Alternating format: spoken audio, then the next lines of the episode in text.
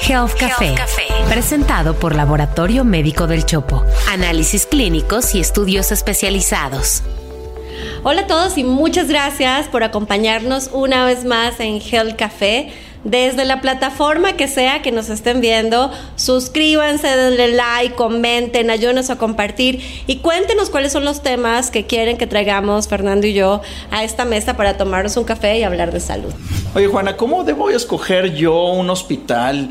¿Qué características debe tener eh, una institución para que garantice mi seguridad y para que yo pueda con toda confianza llegar y decir, aquí me voy a atender? Híjole, pues es que los mexicanos primero eligen a dónde pueden ir de acuerdo a cuánto pueden pagar.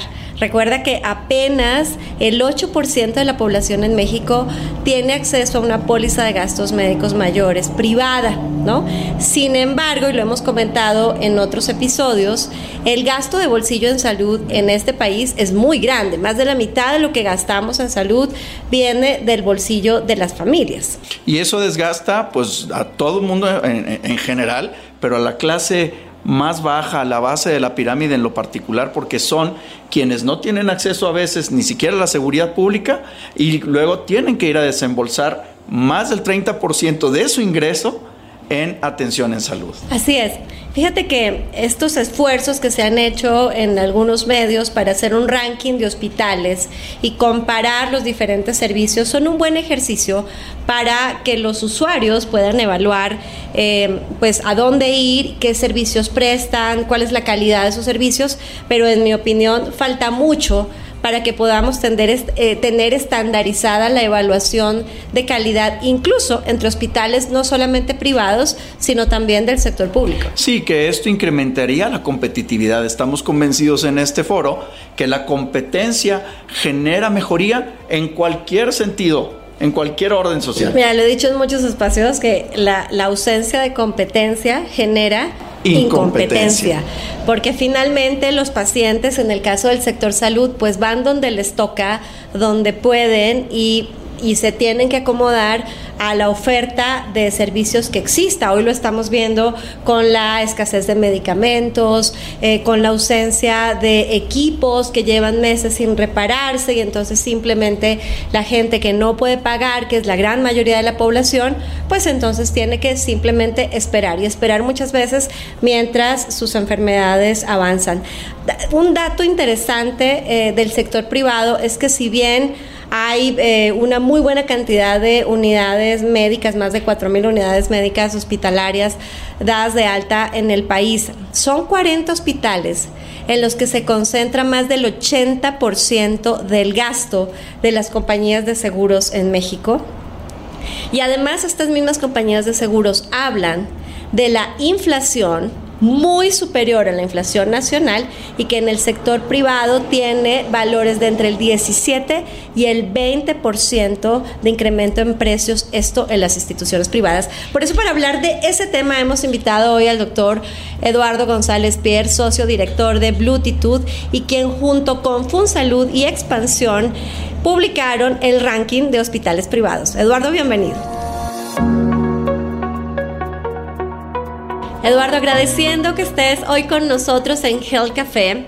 Quiero arrancar preguntándote por los rankings de hospitales, ¿no? Existen varios rankings de hospitales privados y yo quisiera preguntarte si se trata de una estrategia de mercadotecnia o bien representan alguna utilidad para el propio sistema de salud.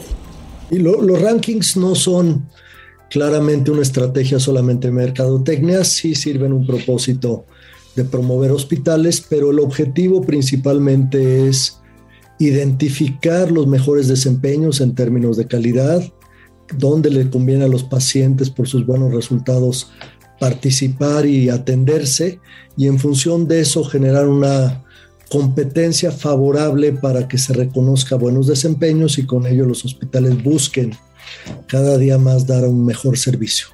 Entonces es un objetivo de conjunto, sí, por supuesto, una forma de reconocer es también promoverlos, pero principalmente se trata de mejorar el sistema de salud, sobre todo el subsector hospitalario, a través de identificar, reconocer y promover las buenas prácticas del sector de servicios. Eduardo, eh, aceptando, entendiendo que este ranking de hospitales privados es una guía para los usuarios. Debemos aceptar de alguna manera que los hospitales que están en la última parte de la lista o que de plano no están en estos rankings son instituciones poco confiables. No, no, Fernando, yo creo que hay que tener mucho cuidado. De hecho, el ranking solamente identifica y reconoce a los hospitales que están en los mejores desempeños, ya sea en el ranking nacional, en los rankings regionales o en alguno de los 17 rankings de especialidad. Los hospitales que no llegan a un umbral de los mejores desempeños no están identificados. Sí se busca que estos hospitales puedan entender por qué no salieron en esos mejores lugares y hagan esfuerzos para que quizás más adelante en otra ronda lo hagan. En el sistema de salud sí hay muy buenos hospitales, buenos hospitales y algunos no tan buenos, pero yo creo que hay que concentrarse en la parte positiva, hay que concentrarse en los que identificamos como que hacen muy buen trabajo y tratar de premiar esos servicios. Eh, los otros creo que hay que tener un diagnóstico reservado porque en muchos casos simplemente no tenemos suficiente información como para tomar o decidir la calidad del servicio. Antes de ir con la tercera pregunta, Eduardo, sé que hay unas diferencias eh, muy importantes en este ranking hecho por Bluetooth, FunSalud y Expansión. ¿Nos podrías completar un poco acerca de eso? Claro que sí. Mira, e, es un ranking que tiene una visión muy integral. Hay otros rankings, eh, cada uno tiene quizás su forma de ver las cosas. Este es un ranking que nace con este consorcio, con visiones de conjunto es un ranking hecho en México para hospitales mexicanos. Es muy importante mencionar que es un ranking incluyente. Participan todos los hospitales privados, independientemente de si eh, aportaron o no aportaron información. Buscamos variables que se tengan como parte del sistema de información pública. Además es un ranking que ve las distintas facetas de lo que es un buen servicio, la parte del recurso humano, la parte de la tecnología, los procesos, también los resultados y la percepción de los profesionales. Entonces da una visión que creo que es bastante completa para entender dónde es favorable, dónde es recomendable atenderse y en ese sentido eh, ser lo más objetivos posible en este ejercicio, que no es fácil. No es fácil entender hospitales y mucho menos es fácil compararlos, pero creo que es un buen ejercicio que, aunque perfectible, ha avanzado de forma significativa. Sí, sin duda. Como dices tú, es un muy buen ejercicio.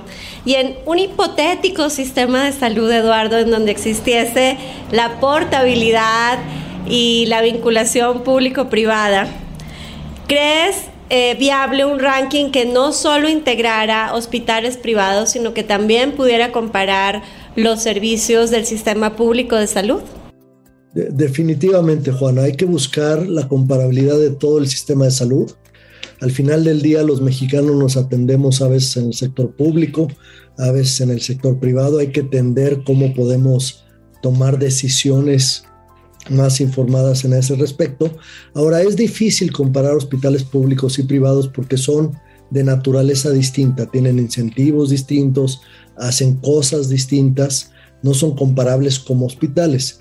El abordaje quizás distinto que estamos tomando nosotros y estamos trabajando ya en ello es no comparar los hospitales en su conjunto, sino comparar los servicios. Los servicios son mucho más fáciles de entender, es decir, una intervención, que se hace de una forma muy parecida en un hospital público y en un hospital privado, ver cuál es el desenlace de ese servicio, de esa intervención y comparar los servicios, no necesariamente los hospitales. Entonces, en ese sentido, vamos a trabajar en eso y creo que lo que les interesaría a los pacientes o a los futuros pacientes es entender dónde le iría mejor, dado que tienen en mente el trabajar o el atenderse en una intervención, un problema de salud muy específico. Eduardo, ¿consideras que los hospitales privados puedan tener una oportunidad real de colaborar o interactuar con el sistema público? ¿O los hospitales privados se van a quedar solamente atendiendo a la gente que tiene una, una póliza de seguros de gastos médicos mayores? No, definitivamente, Fernando, el futuro es la colaboración, la integración. Hay cosas que se hacen muy bien en el sector privado, hay cosas que se hacen muy bien en el sector público, hay cosas que se hacen bien en los dos. Creo que debemos de aspirar, como en muchos países, a tener un modelo híbrido, en el sentido de que podamos ver cómo el sector privado también financia intervenciones para ah, pacientes en el sector público, ya sucede de forma limitada, y ver cómo pacientes del sector privado también se pueden atender en el sector público eh, de forma combinada. Eh, creo que debemos de aspirar a un sistema donde haya pagadores públicos y privados que escogen prestadores de servicios hospitalarios públicos y privados, donde la principal variable es desempeño, es decir, donde conviene eh, atenderse en función de los resultados, por supuesto también del costo, pero independientemente de si es público o privado, lo importante es que hagan bien el trabajo y le vaya bien al paciente. Eduardo, creo que coincidirás con nosotros en el golpe que ha sido para el sistema de salud la atención de una pandemia, perdón, la atención de una pandemia para la que definitivamente no estábamos preparados. Y, justo de esto se trata la última pregunta de nuestro Gel Café contigo. Pensando en todas esas cosas que ya traíamos pendientes antes de la pandemia y las que se hicieron mucho más visibles y complicadas en la atención de la pandemia y que nos dejaron fuera a pacientes, cirugías, tratamientos que ya no se atendieron y entonces ahora que todavía no hemos terminado de atender la pandemia, tenemos eh, acumulados un montón de, de necesidades y de asuntos pendientes por resolver. En ese contexto y con el último sorbo de café, y muchas gracias de nuevo por aceptar nuestra invitación, ¿cómo te imaginas, Eduardo, el futuro de la salud en México? Mira, me lo imagino como un sistema donde no hay distinciones, como le mencionaba, mencionaba Fernando, este, públicas y privadas. Yo me imagino un sistema principalmente financiado del sector público vía impuestos generales o alguna otra fuente de recaudación, con una prestación plural. Una prestación plural quiere decir entender dónde mejor hay que prestar los servicios, eh, hay muchas ventajas comparativas de los distintos subsectores. Está el sector privado, por supuesto, está el sector público, pero dentro de lo público tenemos lo estatal, lo nacional, las distintas instituciones que han generado varios nichos de experiencia y de excelencia. Y luego también tienes el sector social, que es muy importante. Entonces, aquí lo importante, como se mencionaba, es que se hagan bien las cosas, y que el sistema de pagos premie los buenos desempeños. Para que eso suceda necesitamos identificarlos, necesitamos saber dónde le está yendo bien a los pacientes y el ranking es parte de ese proyecto y sobre todo la parte muy importante, el que califica y el que decide quién es un buen prestador de servicios debería de ser el paciente. El paciente es el que está en la posición de juzgar, por supuesto con información, con un apoyo de estadística, un apoyo de indicadores para decidir dónde le conviene atenderse, dónde lo tratan bien, dónde puede recuperar su salud de una forma más conveniente. Entonces, así me imagino, Juana, un servicio. La pandemia puso a prueba muchas cosas. Una de ellas es esta colaboración público-privada. Se dio algo que creo que no se daba en mucho tiempo y es que el sector público confiara en que el sector privado le pudiera atender pacientes que por el rezago o por la contingencia de tener que atender solamente pacientes COVID no se podían rezagar en su atención y eso creo que rompió ciertas barreras que teníamos. Hay que seguirlo haciendo, todavía falta mucho en la integración, pero hacia allá nos tenemos que mover, hacia un sistema más equitativo, más justo, más plural y sobre todo más enfocado en que le vaya bien a los pacientes. Muy bien, Eduardo, pues apreciamos mucho el tiempo que nos has dedicado con esta muy bonita luz sobre esta interacción público-privada y sobre cómo este esquema o programa de rankings o de evaluaciones le aportan valor a los usuarios. Al final del día, como tú bien lo has dicho, eh, la decisión última debería poder recaer en el usuario que decide por calidad y por eficiencia económica dónde atenderse.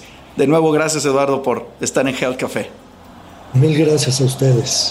El futuro de la salud. Bueno, y después de escuchar al doctor González Pierre hablar de cómo se imagina él el futuro de la salud, pues ahí vas con tu sección favorita. Fíjate, Juana, que, que, hay un tema muy importante, lo hemos conversado en otras ocasiones, sobre la enfermedad crónica y el impacto en el fallo de los órganos que da lugar al tema del trasplante. Pero también sabemos que el tema del trasplante está incompleto.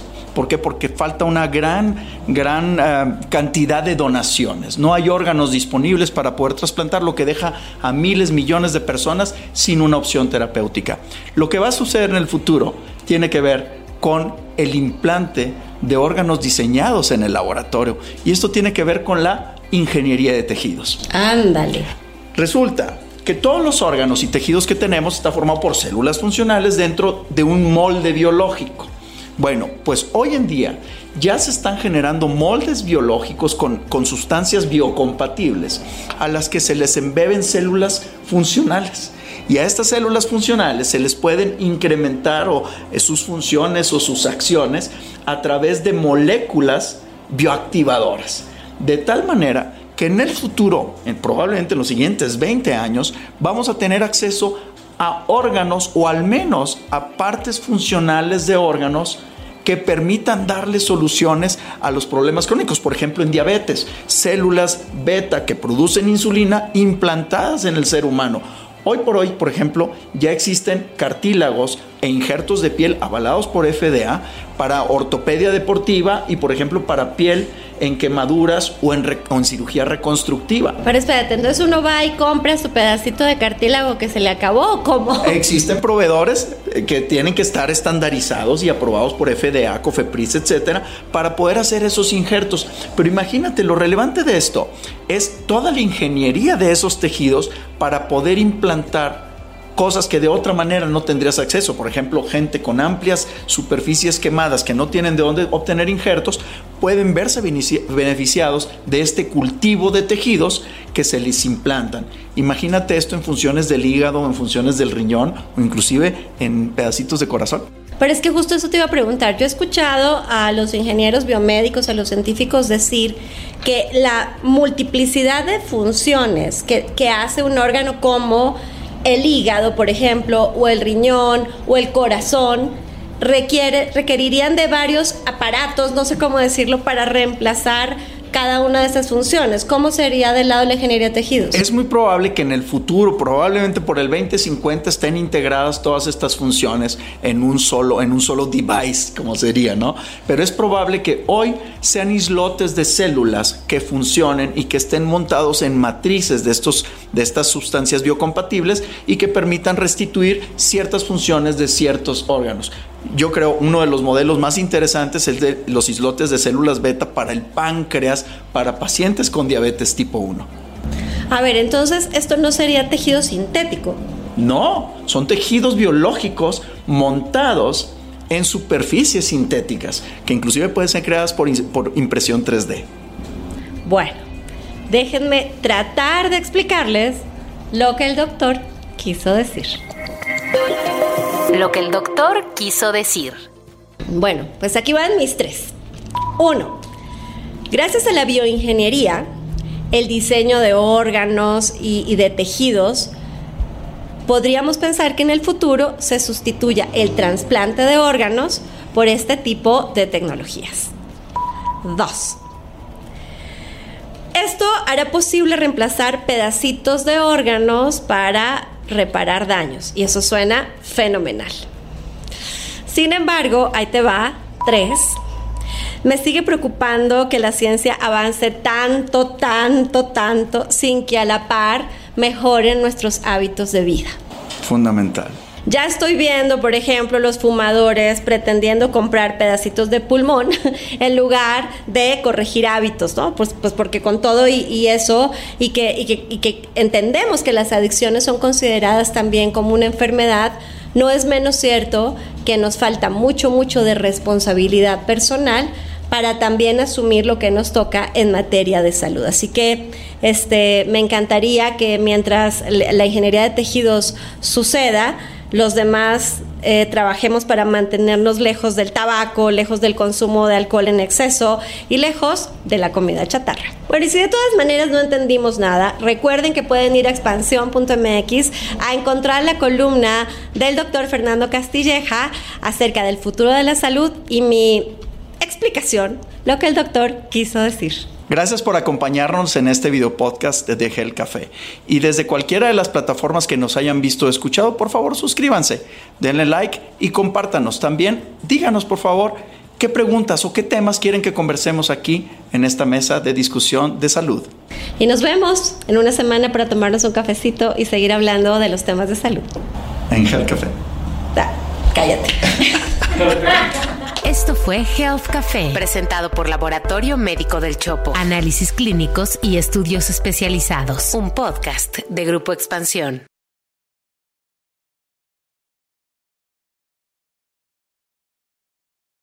Lucky Land Casino asking people what's the weirdest place you've gotten lucky? Lucky? In line at the deli, I guess. Aha, in my dentist's office.